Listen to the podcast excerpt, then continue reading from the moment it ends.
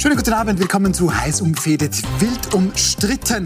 Das ist heute aktuell der Antiteuerungsplan der Bundesregierung. Zerstritten ist nach wie vor die SPÖ und jederzeit ähm, alles bestritten hat Ex-US-Präsident Donald Trump.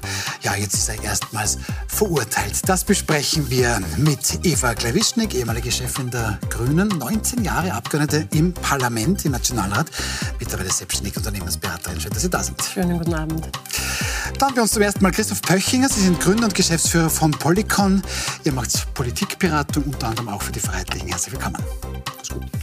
Und Matthias Euler-Rolle, Ex-Kommunikationschef der Bundes-SPÖ, ehemalige Ö3-Stimme, nunmehr Kommunikationsexperte. Schön, dass Sie da sind. Danke schon für die Einladung. Dann in Medias Res. Diese Woche, die steht ja, im Zeichen des Kampfs gegen die Teuerung. Die erste Runde Montag, die geht ganz klar mit 1 zu 0 an die Teuerung. Die Bundesregierung schafft es da nicht, die Lebensmittelpreise jetzt mal zumindest über den Handel zu senken. Die zweite Runde hat heute stattgefunden und da ist dann sogar auch ein bisschen was beschlossen worden. Da werfen wir einen Blick drauf.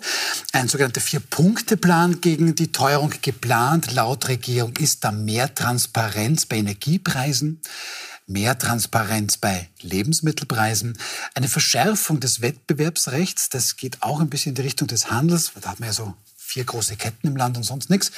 Und zu guter Letzt ein Einfrieren der öffentlichen Gebühren auch im nächsten Jahr.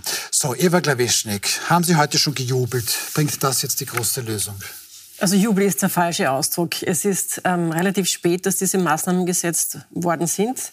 Ähm, außerdem wissen wir noch gar nicht, was sich hinter diesen Paketen verbirgt. Das sind jetzt alles nur mal Überschriften und Schlagworte.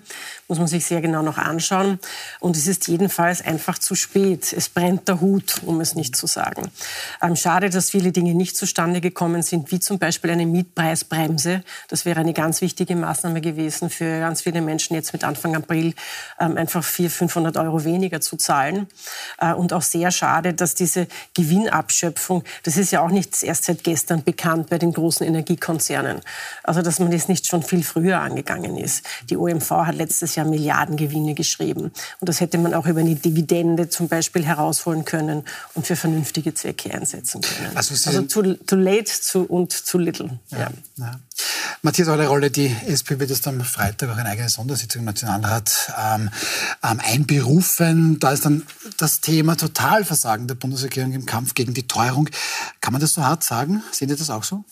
Also ich habe versucht, ich bin an und für sich nicht ein, ein sehr äh, großer Streber gewesen in der Schule, aber ich habe mich versucht, auf die Geschichte heute vorzubereiten und habe da ein bisschen hineingelesen. Das schon beim zweiten Besuch? Ja, beim zweiten uns? Besuch. Ja. Jetzt muss ich meine Brille aufsetzen, weil ich habe mir was aufgeschrieben dazu. Weil das ist schon ganz an und für sich ganz interessant. Äh, wir reden hier von äh, einem Anti-Inflationspaket. Jetzt muss man sagen, in, im letzten, in den letzten zwölf Monaten sind die Großhandelspreise von 500 auf 150 Euro pro Megawattstunde hinuntergegangen.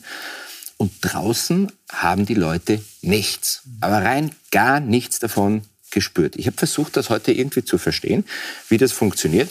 Also, wenn ich das richtig verstanden habe, die Energiekonzerne machen Milliardengewinne, diese Übergewinne werden jetzt besteuert. Was passiert mit diesen Steuern? Die sollen gehen an die Kommunen, die Gemeinden, damit die wiederum auf die Erhöhung der Gebühren verzichten frage ich mich, was haben die Leute am Ende des Tages davon? Ich habe eine Überschrift gefunden, die habe ich ganz interessant gefunden. Da ist gestanden, nur der Handelsverband ist zufrieden. Ich finde, das sagt an und für sich alles. Also wenn der Handelsverband ist zufrieden beim, ist, was, was, was können die Leute davon haben? Und ich verstehe es nicht, warum, warum nach wie vor nichts getan wird. Und es wird seit einem Jahr, ist das bekannt, es wird nichts gemacht. Herr Pöchinger. Ähm, Wie sehen Sie das? Ja, könnte man fragen. Ich kann, Journalistenfrage ist auch immer gut, was geht denn gerade durch den Kopf? Ähm, nein, was ich ganz konkret möchte, schauen wir uns mal Schritt für Schritt an. Ähm, die Lebensmittelpreise in Österreich, ähm, die sind tatsächlich seit ja, über einem Jahr. Man sieht hier diese starke Kurve. Wir wollen nicht unterschlagen, dass sie jetzt in den letzten Wochen auch wieder ein bisschen zurückgegangen sind, diese Preise. Aber da konnte am Montag die Regierung eigentlich nichts machen. Und jetzt möchte ich es verbinden mit dem, was Herr Euler Rolle gesagt hat. Es sagt der Handel auch, das sind die Energiepreise, die zocken uns es quasi alle ab. Das sagt jetzt nicht der Handel, aber das liegt ja nahe. Die geben jetzt auch die günstigeren Einkaufspreise, die Sie wieder haben, gar nicht an uns weiter. Ähm, warum macht dann die Regierung nichts? Wie Herr Euler-Rolle sagt? Ich glaube, zum einen tatsächlich macht sie nichts. Alleine wenn von vier Punkten zweimal Transparenz vorkommt, dann ist das halt einfach ein Inszenierungspaket. Das muss man einfach sagen. Und das ist sehr auffällig. Und nicht mal die Inszenierung ist gut gemacht. Zum zweiten Jahr, was der Herr Oller-Rolle sagt, auch das habe ich mir schon gedacht, wenn man quasi zum, aus dem Strompreis eine Steuer macht und das Ganze dann Übergewinnsteuer nennt und sozusagen ein bisschen den Neid auf die großen Konzerne damit befriedet, dann bringt es halt letztlich dem Konsumenten nichts. De facto ist natürlich Energie ein wesentlicher Inflationstreiber. Ich verstehe auch, dass über die Produktion, die teurer wird, auch im Lebensmittel Lebensmittelhandel dieser Preis ankommt. Nur da muss man sich ein bisschen fundamental überlegen, wie man diese Energiekosten senken kann. Wir hätten die Chance gehabt, auf EU-Ebene mit einem Ende der Merit-Order-Regel, die letztlich besagt, dass, die, dass jede Stromkilowattstunde von der teuersten Kilowattstunde, meistens natürlich Gas, äh, bestimmt wird. Das ist natürlich schön für jeden äh, alternativen Energiebetreiber derzeit. Jedes Windrad, jede, auch jede Wasserkraftwerke natürlich bringt richtig Profit derzeit, weil natürlich, was die Kilowattstunde in einem äh, Donauflusskraftwerk kostet 0,5 Cent und verkaufen damals aktuell um 50 Cent. Wir haben Zeiten gehabt, dass es einen Euro kostet. Ne? Das ist natürlich richtig viel Geld. Nur wir haben nichts davon, wenn wir jetzt aus den Stromkosten eine Steuer machen. Das bringt eben nichts. Wenn man das macht, dann muss man rechtzeitig schauen, wo geht das Geld hin? Wo investiert man es zurück, damit der Strompreis geringer wird, die Produktionskosten geringer werden und letztlich der Preis geringer wird. Und das ist mein letzter Satz. Eine Chance wäre zum Beispiel das Stromkostenausgleichsgesetz, das seit, glaube ich, einem Jahr fix fertig in der Schublade liegt, war als Sofortmaßnahme für die energieintensive Industrie äh, gedacht. Und da ist zum Beispiel ein Großteil des Lebensmittelproduktionsbereiches drinnen. Da ist immer angeschaut, da gibt es die, diese Carbon Leakage Liste, heißt es von der EU. Leakage deshalb, weil man Angst hat, dass aufgrund dessen, dass bei uns das nicht unterstützt wird, die Abwanderung dieser Industrie ins Ausland geht. Aber es letztlich, bevor das passiert, und das wird auch noch passieren, wird einfach der Preis teurer. Da fangen, in der Liste sind Sachen drinnen wie Tomatenmarkproduktion. Da sind Sachen drinnen wie äh, Kartoffelchipsproduktion. Das ist, man glaubt gar nicht, was da alles drinnen ist. Das letztlich bei uns in der Produktion deutlich teurer ist als im benachbarten Ausland. Und dass sich das natürlich auch auf die Preise niederschlägt, ist halt ein Phänomen, das man sieht. Also ich, ich das hat natürlich auch strukturelle Gründe. Also Österreich hat einen sehr konzentrierten Lebensmittelmarkt. Ich glaube, 80 Prozent ist in den Händen von drei Ketten. Also es sind, haben auch 93 in, in, in vier Ketten, wenn man es wenn noch, das ist noch schlimmer eigentlich. Ja. Ähm, und äh, es gibt auch eine sehr hohe Dichte an Lebensmittelmärkten, also auch deutlich dichter als zum Beispiel in Deutschland. Und was wir hier noch sehr dramatisch beobachten, ist, dass vor allem die Grundnahrungsmittel so viel teurer geworden sind. Also wirklich Butter, Zucker bis hin zu Klopapier. Also das sind unglaubliche Preisspannen, die eigentlich für das untere Einkommensdrittel extrem relevant sind. Ähm, und hier nicht eingegriffen zu haben, ist, ist sehr, sehr bedauerlich. Es ist auch schade, dass es jetzt zu keiner Einigung gekommen ist. Ähm, man, es ist noch nicht aller Tage Abend. Es wird Sondersitzungen geben. Ähm, solche Sondersitzungen haben auch immer eine Dynamik oft eine positive, oft eine negative, aber ich hoffe noch auf eine positive Dynamik. Also was ich Ihnen zumindest nicht absprechen möchte, ist, dass Sie das Problem jetzt wirklich ernsthaft erkannt haben und es versuchen anzugreifen. Über die Art und Weise kann man jetzt jedenfalls noch ähm, kritisieren und, und sagen, das reicht nicht und ist zu wenig, sage ich auch, ist too little und too late. Ähm, aber es ist zumindest jetzt einmal eine Anerkenntnis dieser Problemlage da. Ich verstehe auch ganz kurz diese ganze Transparenzthematik nicht. Wenn man mir jetzt erklärt und auf, auf, aufs Milchbackel in Areal 2 draufschreibt, Biller verdient so viel dran, der Bauer kriegt so viel, was habe ich davon? Es ist ja am Ende des Tages hat niemand mehr Geld im Börsel von diesen Aktionen. Und in Wirklichkeit müssen wir uns bedanken, dass jetzt der Staat nicht die Gebühren noch mehr erhöht. Und ich kenne genügend Leute, die zahlen auf einmal seit Mai 300, 400 Euro mehr Miete. Warum muss das sein? Warum? Also, äh, ganz ehrlich, die Hausbesitzer in Ehren, aber das kann doch nicht sein, dass die Argumentation kommt, ja, die zahlen auch für alles mehr. Das ist nämlich momentan überhaupt die Grundargumentation für jede Form von Preissteigerung. Weil jeder sagt, ist egal, ob es zum Dienstleistungsbetrieb geht oder sonst wohin, der sagt, ja, es ist alles so teuer, ich muss leider auch teurer werden. Überall. Aber so werden wir diese Spirale nicht stoppen können. Das wird nicht funktionieren. Mhm. Also, wenn ich da kurz einhaken darf, natürlich, ich glaube, diese Form von Blame Game, jeder redet sich von anderen aus, ist natürlich etwas, was, was es letztlich nichts bringt. Ich glaube ganz ehrlich, dass diese, dass die ehemalige Chefin der Grünen gnädig umgeht mit ihrer damaligen Partei in Ehren, aber ich glaube tatsächlich, dass diese Regierung nichts mehr lösen wird. Ich glaube, man versucht sich eben mit diesen Inszenierungspunkten darüber hinweg zu retten, dass man halt bald in die nächste Wahl kommt, wer immer das dann irgendwie auch profitabel für sich mehr oder weniger nutzen kann, da wird nichts mehr passieren. Diese Bundesregierung liefert uns nichts. Ich hätte, ich hätte ein, ein Punkt ist schon noch wichtig. Es ist der Finanzausgleich jetzt noch in irgendeiner Weise unter den Hut zu bringen. Und das sind schwierige Verhandlungen, wo genau die Fragen, wie finanzieren sich die Gemeinden, der Städtebund, äh, die sind einfach noch zu lösen. Also da kann man jetzt nicht einfach nur warten, bis die nächsten Wahlen passieren, Aber sondern ich möchte ja, das die ich möchte trotzdem lösen. Ja. Ich, möchte, ich möchte zwei Zitate erst hier einbringen. Einmal was der Sozialminister gesagt hat, ist mehrfach in den letzten Tagen. Er hat zum Thema Teuerung das hier gesagt. Mir reicht's. Okay, dann schauen wir jetzt zu Beate Meindl-Reisinger, ähm, Neos-Chefin, die sagt, der Staat kann auch bei den Energiepreisen auf die Teuerungsbremse steigen. Denn in den Ländern sind es vor allem Landesenergieversorger, die ihre Kunden weiter zur Kasse bitten. Und das, obwohl die Energie Preise ja schon sinken. Das haben Sie schon ein bisschen angesprochen, Frau Eulerrolle. Das ist ja nicht ganz falsch. Ähm, Wien Energie und Wiener Bürgermeister haben wir schon mitbekommen, die mögen sich. Die EVN in Niederösterreich, da sitzen dann die Schwarzen irgendwo drinnen. Und das können wir durchs ganze Land durchdeklinieren. Ist es nicht so? Ähm, es hat jetzt auch Gerhard Loacker von den NEOS heute gesagt, wenn es dem Herrn Rauch denn wirklich reichen würde, dann könne er doch die Landeshauptleute anrufen, dass die mal ein bisschen auf die Bremse treten bei ihren Landesenergieversorgern. Oder ist das auch eine populistische Meldung, in dem Fall von den Neos? Ja, also erstens kann ich mich nicht erinnern in der Geschichte, dass es jemals was gebracht hätte, wenn Politiker gesagt haben, es reicht außer vielleicht einmal Neuwahlen, aber auch das hat nicht wahnsinnig viel gebracht. Also ich glaube an solche Ankündigungen überhaupt nicht.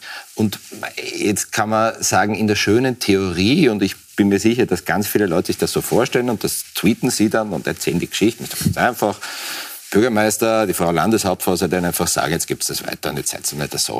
Aber es geht doch nicht. Es kann doch nicht, selbst wenn, wenn ein Unternehmen als Shareholder den Staat hat oder ein Bundesland hat, gibt es doch niemals ein Durchgriffsrecht, dass ein, ein äh, Landeshauptmann auf ein einzelnes Unternehmen durchgreifen kann und dem anweisen kann, was es machen soll. Also, es gäbe aber schon eine Möglichkeit, die Verträge nicht so langfristig zu gestalten. Ja, das stimmt. Also die Verträge wirklich Monat für Monat oder vierteljährlich ja. anpassen zu lassen. Weil ein, ein Jahr lang hoher Preis ist ein, ein Jahr lang hoher Preis. Und das kann sich nach ein oder zwei Monaten schon verbessert haben. Und das Natürlich. weiterzugeben wäre zum Beispiel eine Möglichkeit. Aber da sieht man doch jetzt wieder bei der Regierung. Meinung, mehr Transparenz. Weil sie das kritisiert haben. Ist doch gut, wenn wir das dann zumindest ein bisschen mehr aber, wissen. Aber, aber ja, wir wissen es dann, aber was machen wir mit der Information? Es wird deshalb nicht billiger. Außer, dass die Gewinne in den Steuertopf gehen und dort es dann nicht neue Steuern gibt. Was zum Beispiel etwas ist, was effektiv ist, jetzt kann man darüber diskutieren. Es gibt viele Diskussionen, ob man die Mehrwertsteuer weglässt auf, auf, auf Grundnahrungsmittel, was es in Österreich, glaube ich, bis 1988 gegeben hat. Es hat einen Höchstpreis, einen staatlich verordneten für Grundnahrungsmittel gegeben. Punkt. Da hat Bier dazugehört, da hat äh, Milch dazugehört, da hat Brot dazugehört. Mehr als das darf es nicht kosten. Punkt. Da kann niemand darüber hinweg. Wenn wir heute sagen, wir lassen die Mehrwertsteuer weg, dann fällt irgendwem wieder was ein, dann ist die Mehrwertsteuer zwei Wochen unten und dann wird leider wieder langsam, langsam wird es wieder teurer. In der Corona-Zeit gab es auch Halbierungen oder Reduktionen von Mehrwertsteuersätzen. So eine Gastronomie dann damals auch zum Beispiel. Ich glaube, dass man bei der Mehrwertsteuer ein bisschen aufpassen muss, weil sie letztlich auch zum Inflationstreiber werden könnte, weil ja. ich davon ausgehe, dass diese Handelsriesen, die richtig beschrieben worden sind, ja nicht mehr sehr viele sind und sie dann das Land natürlich aufteilen diesbezüglich einfach die 20 Prozent letztlich draufschlagen würden. Was man vielleicht ein bisschen fundamentaler angehen könnte, ist die Frage der Steuersenkung per se, und nämlich die Lohn- und Einkommensteuer. Da glaube ich schon, dass es möglich ist, dass man den Leuten mehr Spielraum lässt, die hohen Rechnungen zu bezahlen, ohne die Inflation zusätzlich massiv anzuhetzen. Ist auch etwas, was mittlerweile von der FPÖ, Manfred Heimbuchner, SPÖ, DOSCO-Ziel ins Treffen führt. Also mittlerweile ist diese Idee der Lohn- und Einkommensteuersenkung parteiübergreifend zumindest einmal am Tapet. Was mich wundert, ist, dass die Wirtschaftspartei ÖVP nicht auf die Idee kommt.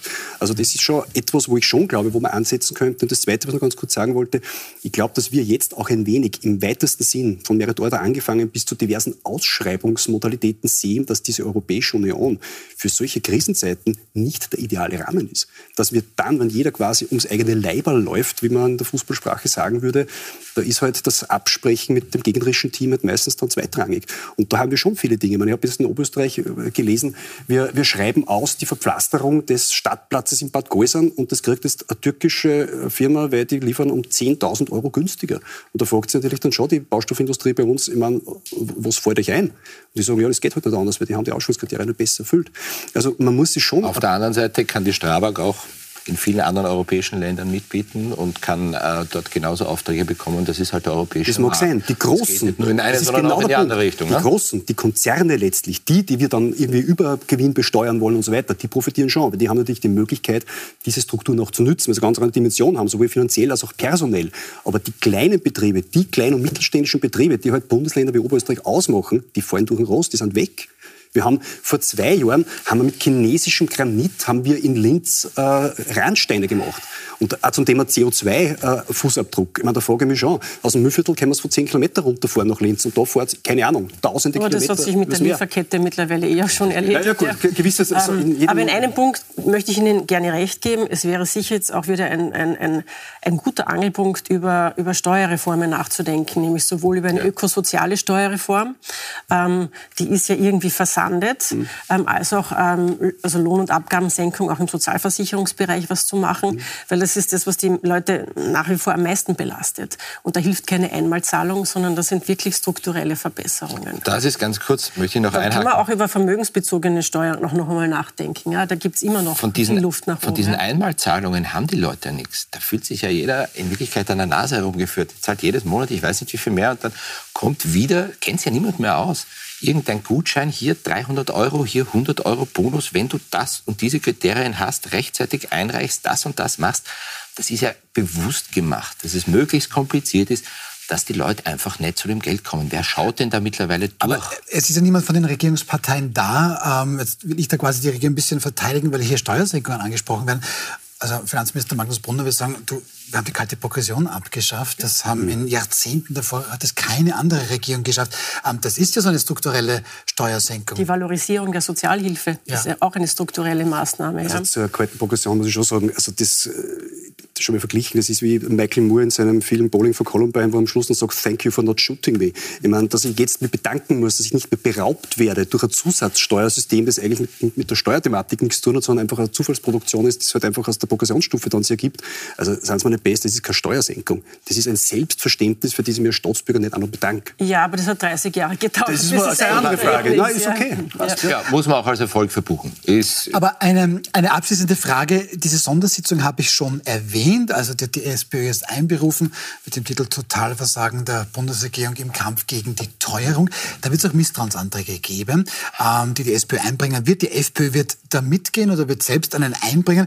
Es steigt nicht dann immer höher auch der Druck auf die Grünen, die sagen, jetzt geht's da endlich raus aus der Koalition. Ähm, bewahrt noch ein bisschen Anstand, ihr müsst es stoppen, weil sonst machen die Türkisen weiter wie bisher. Seht ihr das auch so? Ich denke, es gibt noch einige wichtige Gesetze, die auf den Weg zu bringen sind. Und das große Projekt Energiewende, das nämlich genau den Bereich Kostenreduktion im Bereich ähm, der Energieversorgung vorantreiben kann. Und wir sind da mittlerweile bei Preisen angelangt, also bei Wind und Sonne. Also das ist jenseits von dem, was es noch vor ein paar Jahren war. Also das ist so hinuntergegangen. Jetzt geht es nur darum, die Anlagen noch auf die Reise zu bringen und auch wirklich diese Anlagen zu installieren und auch not in my backyard, also mit diesen Widerständen auch umgehen zu lernen, sie in die Netze anzuschließen. Die Netze sind teilweise auch nicht gerüstet.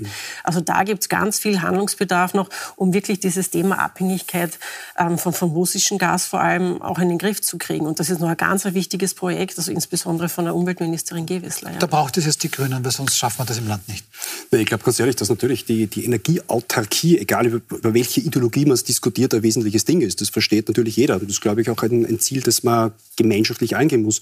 Und ich glaube nicht, dass dieser apodiktische Weg, der natürlich die, die Bundesministerin Gewessler auch einschlägt und nur Wind und Sonne wird es nicht gewesen sein. Ich glaube, man muss ein bisschen kreativer sein. Ich glaube, dass Pumpspeicherkraftwerke, die halt was ewig lang brauchen, bis wir es mal zulassen, obwohl wir eigentlich bereits wüssten, wo und wie es funktioniert, auch in Oberösterreich zwei solche Fälle, ein solcher Weg sein können. Ich glaube zum Beispiel auch, dass man mittlerweile über gewisse uranfreie nuklide Technologien nachdenken muss, wie das mittlerweile auch in den Medien diskutiert wird, wie ich das als, als gewöhnlicher Zeitungsleser auch wahrnehme. Ich glaube, wir dürfen es da wirklich keine Scheuklappen mehr haben. Mit Windrädern alleine werden wir die Föst nicht betreiben. Vor kurzem irgendwo durchgelesen. ja, mit- aber, aber das, was, das, was der Herr Kickel sagt, mit wir sollten weiter vom russischen Gas abhängig sein und Windräder verschandeln die Landschaft, ist auch nicht die Lösung. Nein, selbstverständlich nicht. Nein, ich will gar nicht abhängig und sein. wenn, wenn man wir sich sind, ansieht, mit Photovoltaik sind wir auch abhängig, sind wir von Nein, Chinesen es, abhängig. es Ne? wird auch Pumpspeicherkraftwerke brauchen, weil wir werden auch Ja. Speicherkapazitäten brauchen. Also die ganzen Alpen werden in- in- Speicherkapazitäten. aber die Frage ist doch hier, warum ist Deutschland schon wieder so viel weiter als wir? Wenn man sich Deutschland anschaut, die sind bis 2030, glaube ich, 88 Prozent aus erneuerbaren Energien. In Deutschland werden Photovoltaikanlagen gefördert. Deutschland macht viel, viel mehr.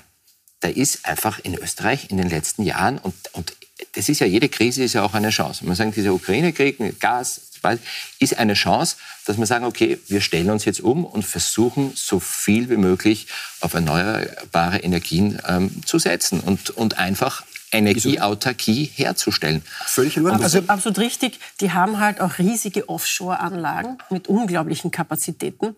Ähm, also die, die größte Offshore-Windkraftanlage, die steht übrigens im chinesischen Meer. Also da ist ein roter Blatt so groß wie der gesamte Stephansdom.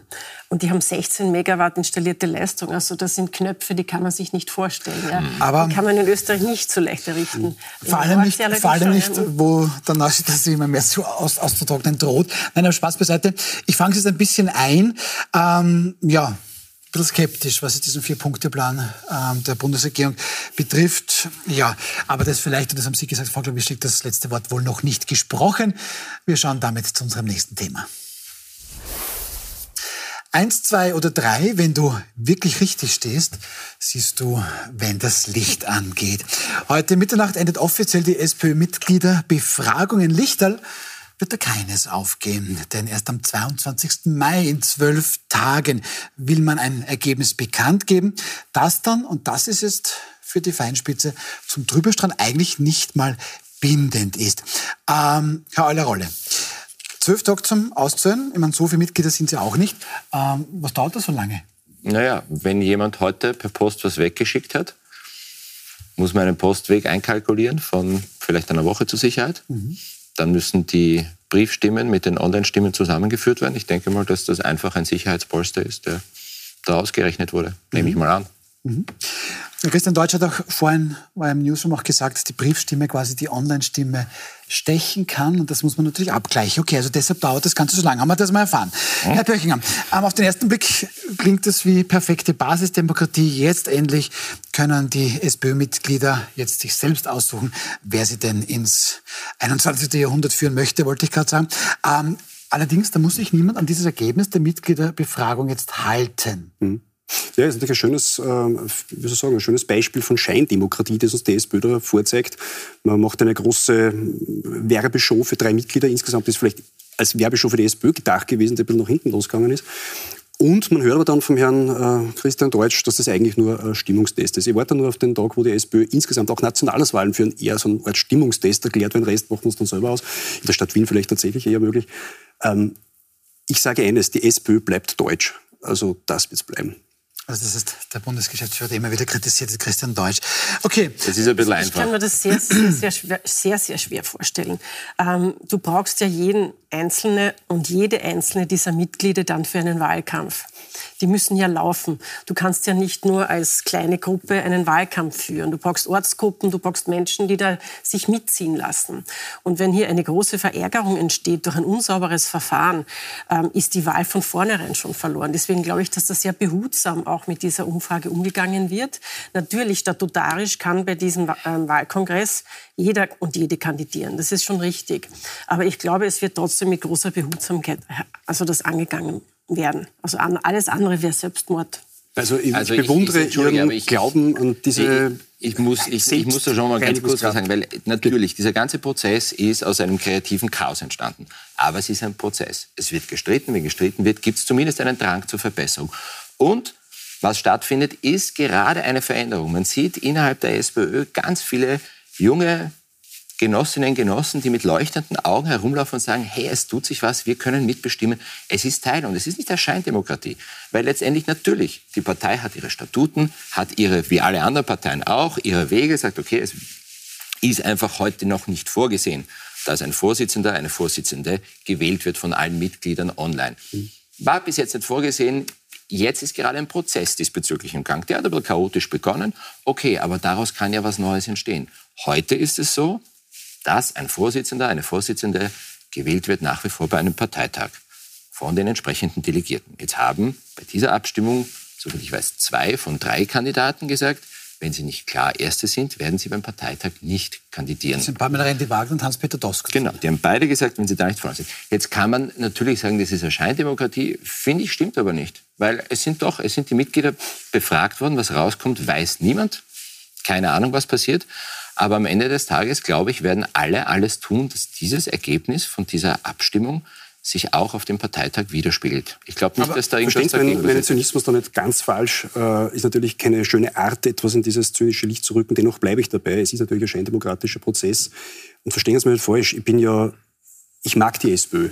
Ich halte tatsächlich die SPÖ für eine Kraft, die in der Zweiten Republik zu Recht eine wichtige Rolle hatte und viele Dinge erreicht hat, von denen auch Leute wie ich profitieren. Das ist mir völlig klar.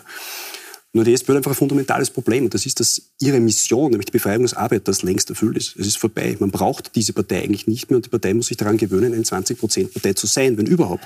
Wenn man das einmal verstanden und akzeptiert hat, dann geht es eh wieder bergauf.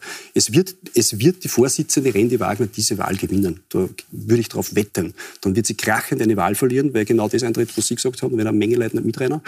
Und dann wird man vermutlich den Hans-Peter Doskozil anbetteln, dass er es übernimmt. Das wird das Ende vom Lied Aber nach der Argumentation wäre jedes Volksbegehren Scheindemokratie, weil das Parlament kann immer noch was anderes entscheiden, auch wenn das ganz viele Menschen unterschrieben haben. Naja, das ist trotzdem ein Prozess. Bei einer ja. Volksabstimmung ist das Bei einer Volksabstimmung so nicht. nicht, aber bei einem Volksbegehren naja, schon. Ja. Und es gab ja, also Volksbegehren ist ja per se ein Stimmungstest, das wissen wir, ist so verbrieft. Aber ja. darum gibt es ja sowas wie eine Volksabstimmung. Und das ist natürlich schon was, was fundamental ist. Und zwar fundamentaler als alles andere, was wir kennen. Und das pickt halt einfach das, das bindet.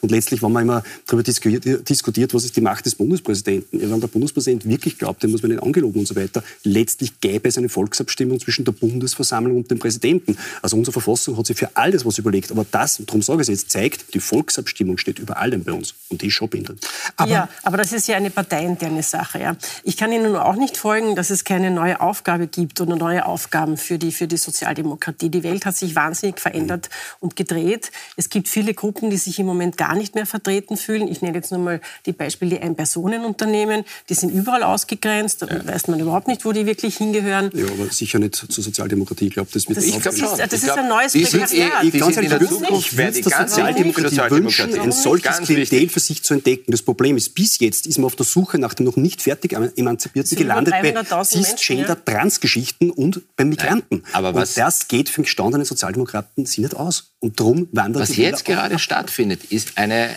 eine echte Wertediskussion. Und das ist ja eigentlich etwas, finde ich, total Positives, dass eine Partei zusammengeht und sagt, okay, diskutier mal, wo, worüber... Na, wo, äh, wir haben drei Kandidaten, die alle unterschiedliche Positionen letztlich darstellen in, in, in verschiedensten Dingen, ob das jetzt ist Hans-Peter Doskozil, der Andi Babler oder die äh, Pamela Rendi-Wagner.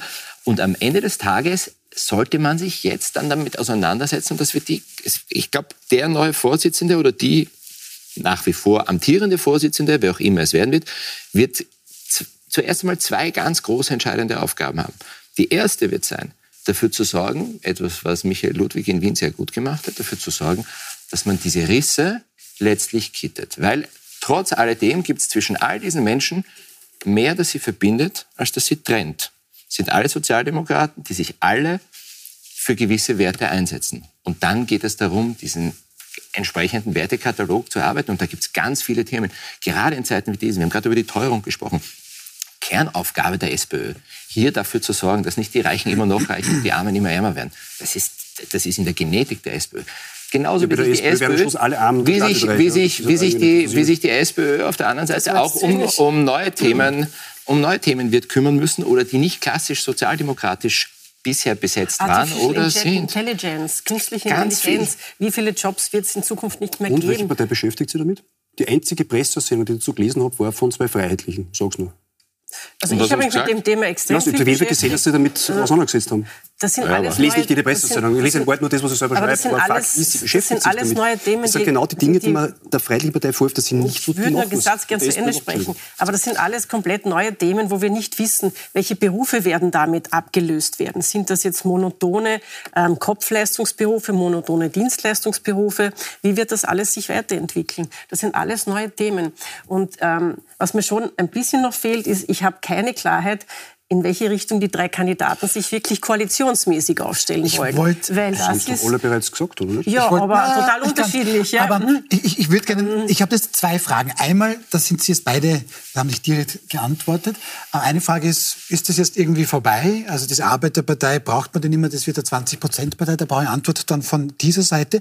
Und dann ist natürlich auch die Frage, derzeit gibt es irgendwie drei SPÖs, sofern das die Mehrzahl ist, schreibt auch Oliver Pink heute, da gäbe es die marxistische SPÖ mit Babel, eine konservative SPÖ mit Doskozil und die Breite mit der Linkspartei mit Randy Wagner.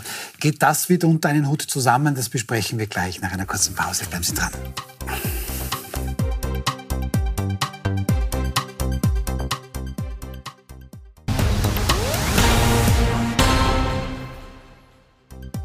Willkommen zurück bei Wild umstritten und hätte diesen Titel nicht gegeben. Die SPÖ hätte ihn vermutlich erfunden. Ähm, wir besprechen gerade, was da abgeht oder abgehen könnte. Nein, streiten ist ja gut, hat Matthias Euler Rolle auch gesagt. Dann gibt es schon noch den Wunsch nach Verbesserung, das passt schon. Ähm, ich hätte noch gerne geklärt, äh, weil Christoph Pöchinger gesagt hat, da soll jetzt mal langsam die SPÖ sich ein bisschen damit abfinden, dass das heute eine 20-Prozent-Partei ist, weil dieses Arbeitertum, das sich da großartig befreien möchte, das gibt's nicht mehr. Und das nehme ich jetzt zusammen. Es ist befreit. Es ist befreit. Also ist schon befreit. Es hat funktioniert. Okay. Kinder sind wir. Danke. Ja. Also danke SPÖ funktioniert. Ja. Also dazu, Okay. äh, ich finde, Vorhersagungen sind echt, echt gefährlich in der Politik, weil wir haben Ibiza erlebt und wo die FPÖ damals war und wo sie heute ist. Und ich finde auch ehrlicherweise diese ganzen Diskussionen drüber mit strategisch, wir müssen Kanzler Kickl verhindern. Die SPÖ soll sich nicht mit einem möglichen Kanzler Kickl beschäftigen. Das ist, diese, das ist dieses permanente Empörungstum, das irgendwie durch die Twitteria irgendwie entstanden ist. Man soll sich damit beschäftigen, was kann man für die Leute machen? Und wie kann man für die Menschen und dazu, weil wir vorher angesprochen haben, ein Personenunternehmen, meiner Meinung nach ganz klassische SPÖ-Klientel. Das sind die wirklich Armen in unserer Gesellschaft, weil die kein Sozialnetz haben. Die werden immer noch gesehen, als wären sie Unternehmer. Aber die sind in Wirklichkeit die, die mühsam sich eben im Monat irgendwo, irgendwo einen Tausender verdienen können, aber behandelt werden wie auf die gleiche Art und Weise Nämlich wie von Großkonzerne. oder nicht von der SPÖ so behandelt Von allen Regierungen Ja, war, war ja unter Schwarz-Blau nicht anders. Das, ist, die, das haben alle Regierungen. Es hat noch niemand da etwas geändert. Hat er, ist ja Bei, unter, unter Blau oder Schwarz wird keiner ein Personenunternehmen so behandeln, als ob er ein böser Konzern wäre. Bei der SPÖ bin ich mir da nicht so sicher. Ja, aber die Gesetzeslage in Österreich macht da ja keinen Unterschied. Keine Unternehmen Frage, ist Unternehmen und das wurde ja von keiner Regierung je geändert. Haben Sie recht, Ja? dass das Thema ist, mit dem die Sozialdemokratie punktet, ich glaube, das weiß die Sozialdemokratie noch nicht. Da gibt es die nächste Abstimmung, die wahrscheinlich ein Jahr dauert. Ich glaube nur, wenn man sich die letzten drei, vier Jahre ähm, nochmal zurück passieren lässt, also was da alles passiert ist, es lässt sich in keiner Weise vorhersagen, was die nächsten drei bis fünf Jahre passieren wird. Deswegen sind diese Prognosen, wer welche Partei in welcher Größenordnung jetzt sich dann präsentieren wird, komplett überflüssig. Es können so viele Dinge wieder passieren. Es können ganz neue gesell- gesellschaftliche Brüche entstehen. Es kann wirklich die Mittelschicht so abbrechen, also dass tatsächlich wieder eine Sozialdemokratie gebraucht wird, die sich um wirklich jeden einzelnen Menschen kümmert. Das Die wird auch nicht verschwinden. Ich glaube tatsächlich, dass es einen gewissen Bereich gibt, den die Sozialdemokratie auch glaubwürdig vertreten kann. Ich glaube einfach wirklich, und das traue ich mir schon vorherzusagen für die nächsten fünf bis zehn Jahre, wir werden in Österreich ein gewachsenes, gleich starkes Drei-Parteien-System haben, wo halt einmal der ein Ausschlag oder einmal der. Damit werden et- sich auch die etablierten Parteien ÖVP, SPÖ anfreunden müssen. Die FPÖ ist mit im Spiel. Und dann gibt es halt die, die, die Joker, die man sozusagen ziehen kann, die halt grün und vielleicht auch noch Neos heißen, wobei das glaube ich auf Dauer auch nicht mehr. Einen Unterschied gibt es allerdings schon noch. Die SPÖ ist in dem Sinn eine internationale Partei, eine europäische Partei. Und das ist ein wesentlicher Unterschied sowohl zu den Freiheitlichen, selbstverständlich, als mittlerweile auch zur ÖVP. Aber das ist für mich auch kein Glaubensbekenntnis. Ich muss mir schon überlegen, nutzt die Struktur mir oder kostet sie mir was? Nein, da geht es schon auch um eine größere Vision. Also, und ich glaube, dass in diesem ganzen globalen Wettbewerb du als Europa nur stark sein kann, wenn du zusammenhältst. Ich glaub- also im Todestrieb werden alle zu Egozentrikern und das sollte nicht passieren. Ich glaube nur, dass man, ganz kurz noch einen Satz dazu, ich glaube nur, dass man auch bei diesem Europathema ein bisschen mehr Flexibilität braucht für Krisenzeiten, wie wir es jetzt eben haben. Da glaube ich, wäre es oft ganz gut. Es hilft nichts, wenn wir uns alle gegenseitig die Schuhbänder zusammenbinden und dann kommt keiner mehr davon. Und letztlich versagen wir in der machtpolitischen Aufteilung weltweit. Weil ich glaube schon, dass Europa eine große Chance, eine große Zukunft hat und auch Hoffnunggeber ist. Nur es, er muss, es muss kompetitiv bleiben. Und Europa macht sich gegenseitig weniger kompetitiv. Ja, wir müssen unsere ganzen Lieferketten neu denken, alles Aber neu ich möchte, ich, organisieren. möchte, ich möchte wieder zurückkommen zur. SPÖ und, und Oliver Pink in der Presse habe ich heute schon angesprochen. Und er hat sehr nett geschrieben heute in seinem Artikel. Er meint, dass die SPÖ da womöglich vor einem ernsten Richtungsstreit stehen könnte. Denn mit Andreas Babler wäre die SPÖ eine marxistische SPÖ, die zwar fürs Herz gut wäre, aber für Lehre so Oliver Pink auf der Regierungsbank sorgen würde, weil damit würde man keine Wahl gewinnen. Dann schreibt Oliver Pink weiter Hans-Peter Doskozil, der würde für eine konservative, äh, für eine konservative SPÖ stehen, der könnte womöglich ÖVP-FPÖ-Wähler abziehen, aber schlecht wäre, wenn der nicht gewinnt jetzt, dann schießt er weiter aus dem Burgenland rüber nach Wien. Und unter Pamela Rendi-Wagner, das wäre eine breite Mitte-Links-Partei, ähm, da wäre vielleicht die Gefahr, man weiß nicht, mehr Fisch, mhm. mehr Fleisch. Ähm, die eine Frage, was wäre die beste SPÖ? Und die zweite Frage, wie bekomme ich eigentlich die anderen, die womöglich den unterlegenen Lager, wieder gemeinsam unter einen Hut? Weil das muss ja das Ziel sein, eine schlagkräftige SPÖ, Herr Matthias Rolle. Wir erinnern uns an den Landesparteitag in Wien. Schieder gegen Ludwig. Jeder hat gesprochen, die verfeindeten, die, gezeigt, die, die, die verfeindeten Lager. Was hat Michael Ludwig gemacht? Er ist gekommen, ist es geworden, hat die Wahl gewonnen und hat all jene, die gegen ihn waren, mit ins Boot geholt, hat mit denen gemeinsam gearbeitet. Und, und das wird die, die Hauptaufgabe des neuen Parteivorsitzes der SPÖ sein zu Beginn, so dafür zu sorgen, dass es nicht irgendwelche Abspaltungen gibt, sondern dass man all jene an Bord holt. Und ich finde das ja wirklich, man sieht so wahnsinnig viele Diskussionen zurzeit und das sieht man junge Parteimitglieder, die so glücklich sind und so enthusiastisch sind und sagen, endlich kommt da Bewegung rein. Wir wollten immer schon Demokratisierung. Das kann jetzt der Anstoß sein. Das muss man nehmen. Diese Energie, diese Kraft, die muss man nehmen und sich fokussieren auf, wie können wir in Zukunft auch, bis natürlich zu einer Statutendiskussion, wie kann man in Zukunft eine Partei wesentlich demokratischer Aber aufstellen. Rolle, wenn, wenn diese Menschen, die zweifelsohne jetzt sehr begeistert sind, da wirklich viel Herzblut reinlegen, ja, ähm, wenn die dann jetzt theoretisch gewinnt Pamela Rendi-Wagner, oh ja, es geht eh wieder weiter wie davor. Also bitte, sehr hoch wird da die Frustrationstoleranz nein, wohl nicht nein, sein. Es geht weiter wie, wie davor, wird es sowieso nicht geben. Ich glaube, eine Statutendiskussion wäre vielleicht jetzt auch der falsche Weg. Ich glaube, es wäre jetzt eher ein, breites inhaltliches Programm ja. zu diskutieren, also ja, wirklich neue Fehler aufzumachen, einen Zukunftskongress zu machen und auch wirklich abzuklopfen, was sind jetzt neue Fehler. Also das heißt, die SPÖ ist dann wieder wahlfähig 2027? Nein, Nein, sowas kann total schnell gehen. Das also, kann total schnell also, gehen. Man kann einfach die Leute mit an Bord holen. Man, man setzt sich ein paar Monaten und, und fertig. Und, und ja. Das ist definitiv möglich. Und das ist ja auch schon ein Mitmachprojekt. Und es ist positiv. Es ist ein Mitmachprojekt, richtig. Und das daraus, und warum ich dir das Thema Statutendiskussion angesprochen habe, ist natürlich, weil den jungen Leuten total wichtig ist, dass es hier eine Demokratisierung gibt und dass das jetzt nicht ein, ein One-Hit-Wonder war, diese Abstimmung, sondern dass in Zukunft sie mehr mitbestimmen können. Und das sind Dinge, mit denen muss sich ein neuer Parteivorsitz der Sozialdemokratie beschäftigen. Aber eben nicht nur mit sich selber und schon gar nicht mit der Frage, wie verhindert man irgendeine andere Regierungskonstellation, sondern mit der Frage, was, wo können wir heute zurückkommen und für die Leute draußen was machen? Wie können wir uns einsetzen für die, für die wir sind, nämlich für jene, die nicht immer auf der Butterseite sind und denen es vielleicht nicht so gut geht. Herr Böching, abschließende Frage zu diesem Thema. Ähm, es gibt da offensichtlich wirklich drei ganz große Richtungen, die sehr unterschiedlich sind. Diese marxistische SPÖ, Andreas Babler, konservativ, Hans-Peter Doskozil, womöglich breit, Mitte, links, Randy Wagner. Sie beraten unter anderem auch die FPÖ. Ähm, wie ist denn das? Sprechen Sie mal aus dem Nähkästchen. Was sagt denn die FPÖ? Wen würde man sich da am liebsten wünschen, weil dann die Konkurrenz am geringsten wäre? Ich glaube, ganz ehrlich, da unterschätzt man die FPÖ schwer. Ich glaube, dass die FPÖ deutlich weniger als manche andere Parteien in diesem Sinne parteipolitisch geprägt professionell denkt, dass man sagt, na, wenn der das wird, dann verlieren wir zwei Prozent und wenn die das wird. Ich glaube tatsächlich, die FPÖ hat mittlerweile den langen Atem zu sagen, wir erwarten das. Es ist für mich ein Faktum, dass die, die, die Hauptauseinandersetzungslinie der Innenpolitik in Österreich ist ein Wahrheit zwischen ÖVP und FPÖ in Zukunft. Es wird die Frage sein, wer führt das bürgerliche rechte Lager in Zukunft an, wo es einfach in Österreich zumindest immer noch eine deutliche Mehrheit gibt. Außer stolpert einer der beiden wieder über sich selber, ja. was wir in den letzten Jahren immer wieder hatten. Mag sein ist, oder auch nicht. Aber selbst das, wenn man bei der FPÖ sieht, ist, ist, ist ja. auf der langfristigen Seite völlig egal. Es ist einfach so, dass die FPÖ, glaube ich, wirklich als Team gesehen wird. Darum, ist, darum haben Sie völlig recht. Die Frage mit Kickel, ja, nein, das kann man vergessen. Es ist einfach, die FPÖ steht für gewisse klare Programmatik, die nicht jedem gefällt, das ist mir klar. Und sie steht für ein gewisses Team, wo tatsächlich eine Breite abgebildet ist, die nicht jede andere Partei hat. Weil zwischen Manfred Heimbuchner, Marlene Swapzig und Herbert Kickel ist natürlich schon aufstellungsmäßig ein Unterschied. Dennoch hat jeder seinen Platz in dieser Partei gefunden und eine wichtige Rolle gefunden. Man hat auch gesehen, ähm, bei der Auseinandersetzung Kickel-Hofer, wie schnell das erledigt war.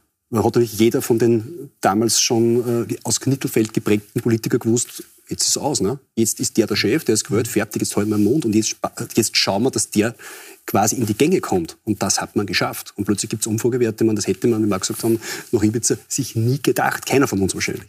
Aber ähm, da muss Aber ich schon noch... Doskozil, ja? Doskozil ist die Frage, schadet Doskozil der FPÖ? Na, Doskozil wird vermutlich, wenn er vielleicht 2% nimmt, derjenige sein, der mit dieser angeblichen, was es wirklich gibt, Franitzky-Doktrin dafür brechen wird. Der Doskozil ist natürlich derjenige, der bereit ist, auch andere Mehrheiten zu akzeptieren. Aber Herr Euler-Rolle, da muss ich Sie noch fragen, ähm, das ist doch irgendwo bitter, wenn ich jetzt für die SPÖ brenne, was sie, glaube ich, wirklich tun. Und dann sagt es die FPÖ, ist ziemlich wurscht, wenn in deinem Team der Kapitän ist, ihr spürt nicht immer Meister mit. Das kann die FPÖ sagen. Es ist ihr unbenommen, das zu behaupten. Es ist ähm, wahrscheinlich einer SPÖ nicht wurscht, wer im Team der FPÖ ist, weil das schon für das Land in, in vielerlei Hinsicht äh, große Auswirkungen haben kann. Dass der FPÖ das heute egal ist, verstehe ich total. Ähm, und, und da, ich, da, sehe ich das Match, da bin ich völlig bei Ihnen. Da ist das Match, findet da am, am, am, rechten Rand zwischen zwei rechten und bürgerlich-rechten, sogenannt bürgerlich, also rechten Parteien statt. Ja, dass denen das wurscht ist. Okay. Also, ist mir auch wurscht. Modernisierer, Verlierer anzusprechen, ist natürlich schon auch ein Thema, das die, das die FPÖ berühren könnte, wenn es der SPÖ gelingt.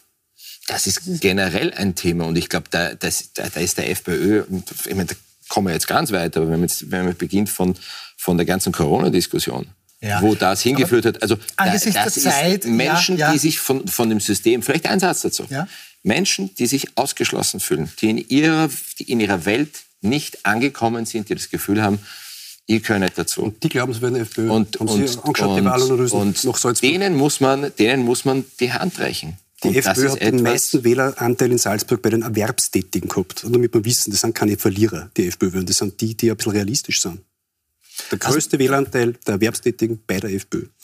Lassen wir das so stehen, weil ich gerne noch in das andere Thema reinkommen möchte. Das ist kein großes Thema, aber trotzdem die echten, Ansatz noch, gut. Die echten Corona-Verliererinnen waren in erster Linie die Mütter, die die Kinder daheim gehabt haben, mit denen Homeschooling gemacht haben und ja. dann eben noch gearbeitet haben. Definitiv. Und das über Monate. Ich ja. habe übrigens, ich, ich habe übrigens nicht, ich habe Maßnahmen ich habe war missverständlich gemeint. Ich habe nicht gemeint, dass in der FPÖ, dass, dass nur Verlierer die FPÖ wählen. Überhaupt nicht.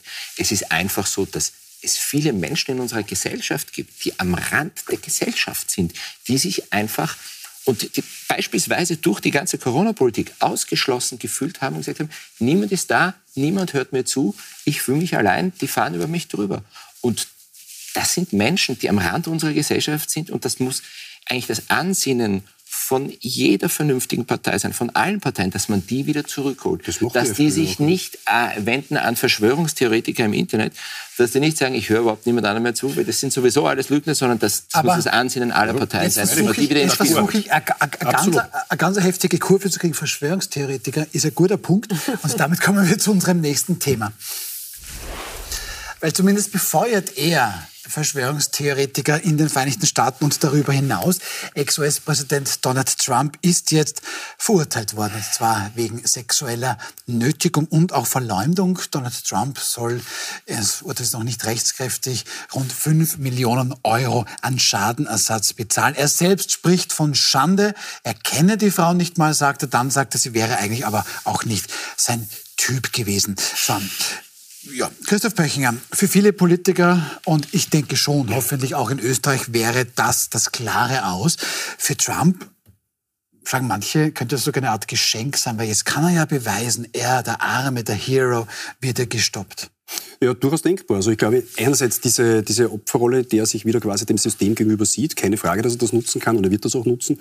Zum Zweiten auch die Art, die, der sexualisierte Delikt sozusagen. Und wenn man Trumps Wahlkampf äh, verfolgt hat, wie er quasi da auch Präsident wurde, hat diese sexuelle Konnotation immer eine Rolle gespielt in seiner Inszenierung, in seinem Selbstauftritt. Und es war letztlich, damals war die, die Gegenkandidatin eine Frau und was war das Einzige, was er bieten konnte, was die Frau auf keinen Fall hat? Ja, Testosteron. Und das hat er ausgepackt im Wahlkampf und zwar in einer Art und Weise, dass sich der klassische europäische Beobachter am Kopf greift und denkt, gibt's denn das? Aber damit hat er eine Wahl gewonnen. Und darum glaube ich tatsächlich, dass es so sein kann, auch diese Situation für ihn gar kein Nachteil ist. Und dass es tatsächlich einen Wählerspektrum gibt, die da ja, drüber lacht, lächelt, schmunzelt oder sogar sagt, ja, ist okay, mein Präsident. Also würde ich nicht als großen Nachteil im Wahlkampf sehen für ihn. Er spricht ja sogar von Hexenjagd. Ja. Also nimmt sehr starke Worte in den Mund. Und über die was größte Hexenjagd aller Zeiten. aller Zeiten. Und worüber ich auch gestolpert bin, ist der Satz, sie wäre ja gar nicht sein Typ gewesen. Jetzt mache ich den Umkehrschluss. Mhm. Wäre sie sein Typ gewesen, hätte er sich dann erinnert, dass er sie belästigt hat? Also das ist das schon ist alles genau das Spiel mit dem Testosteron, das ich gemeint habe. Nicht zu sagen, das ist nicht mein Typ, hast eine Grundsätzlich schließe das nicht aus. Aber das war ich nicht. Also das ist natürlich schon ein ganz ein, ein wilder Move. Wie gesagt, ich glaube in Europa tatsächlich völlig undenkbar, aber in Amerika eben durchaus möglich, dass man damit Ich glaube, es wird, völlig, es wird völlig belanglos sein, weil diejenigen, die auf seiner Seite sind, werden umso mehr auf der Seite sein, weil sie sagen, ja, das ist alles, alles erfunden, das ist eine Verrückte, das ist äh, Verschwörungstheorie. Also wir sind beim gleichen Thema, bei dem wir vorher waren. Ja. Es, ist, es ist, über den Prozess kann ich nichts sagen, das weiß ich Klar, nicht. Das, keine Ahnung davon. Aber was schon interessant ist, womit hat Trump die Wahl gewonnen? Mit, einem, mit einer ganz einfachen Message.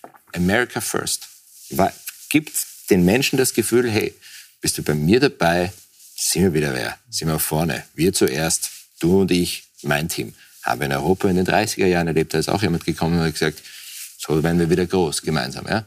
Und das ist schon die, diese Banalisierung der Kommunikation, diese permanent einfachen Antworten auf komplexe Fragen das ist ein ganz, ganz großer Verdienst auch dieser Social-Media-Welt, in der wir leben. Und ich glaube, ohne die äh, ganze Social-Media-Welt, ohne den digitalen Gerichtshof, der permanente Verurteilungen ausspricht und in der Sekunde sitzen Menschen vor Twitter und fragen sich, wo sie bei uns dreien jetzt einen Skandal finden können und schauen, dass sie dann möglichst viel Aufmerksamkeit kriegen.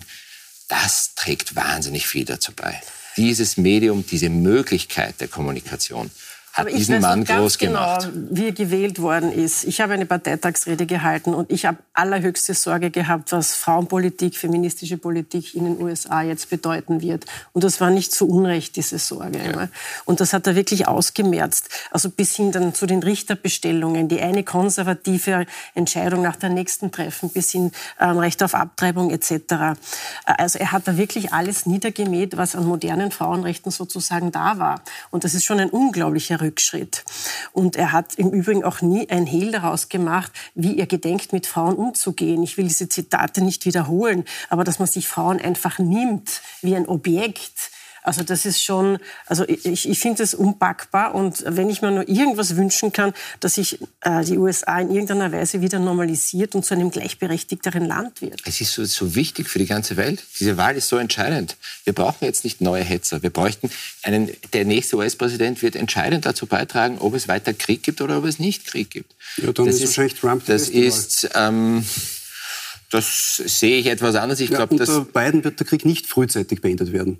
Ich hoffe auch nicht, dass es Also Donald Trump hatte also gemeint, ich glaube in 24 Stunden könnte er den Ukraine-Krieg beenden. Er hat das immer eine ja, sehr ja, passive Außenpolitik gemacht, aber das heißt ja auch Und immer starke Sprüche, ja. Das aber zum Thema starke Sprüche und weil Sie sagen, ja, das, ich komme zu mir und ich bin der Große und wir sind gemeinsam stark und so gab es auch in Europa in den 30er Jahren den Nationalsozialismus vermutlich meinend, muss man schon sagen, was hat Obama gesagt? Yes, we can. Also in Wahrheit ist natürlich jemandem vorzuwerfen, dass er einen starken, markigen Spruch macht, um identitätsstiftend quasi zu wirken und Leute hinter sich zu vereinen, das geht zu weit. Also, aber Yes We Can ist eine andere Botschaft. Entschuldigung, Yes We Can ist eine andere Botschaft. Das ist ein Ja, gemeinsam können wir es schaffen. Das ist eine, eine positive gemeinsame Make America Great Again America, ist doch, ist doch America First Make ist America ganz klar. Es Great zweite, Again ist dritte, doch genauso vierte, eine vereinnahmende, verbindliche Botschaft. Kann doch genauso framen wie Yes We Can. Aber America First ist, ein, ein, ein, ist, ist doch ein ganz klares Wir. Zuerst kommen einmal wir nee, okay. und, da, und, dann einmal aber, der Rest. Aber ganz ehrlich, das erwartet man nicht auch vom Staatspolitiker, dass er sich und das Staatsvolk zuerst einmal Nein, von dem amerikanischen Präsidenten erwartet. Und er hat im Übrigen eine ganze Reihe von Verfahren anhängig. Dieses hier ist jetzt ein zivilrechtliches Verfahren, das nicht ja. so streng läuft wie ein strafrechtliches.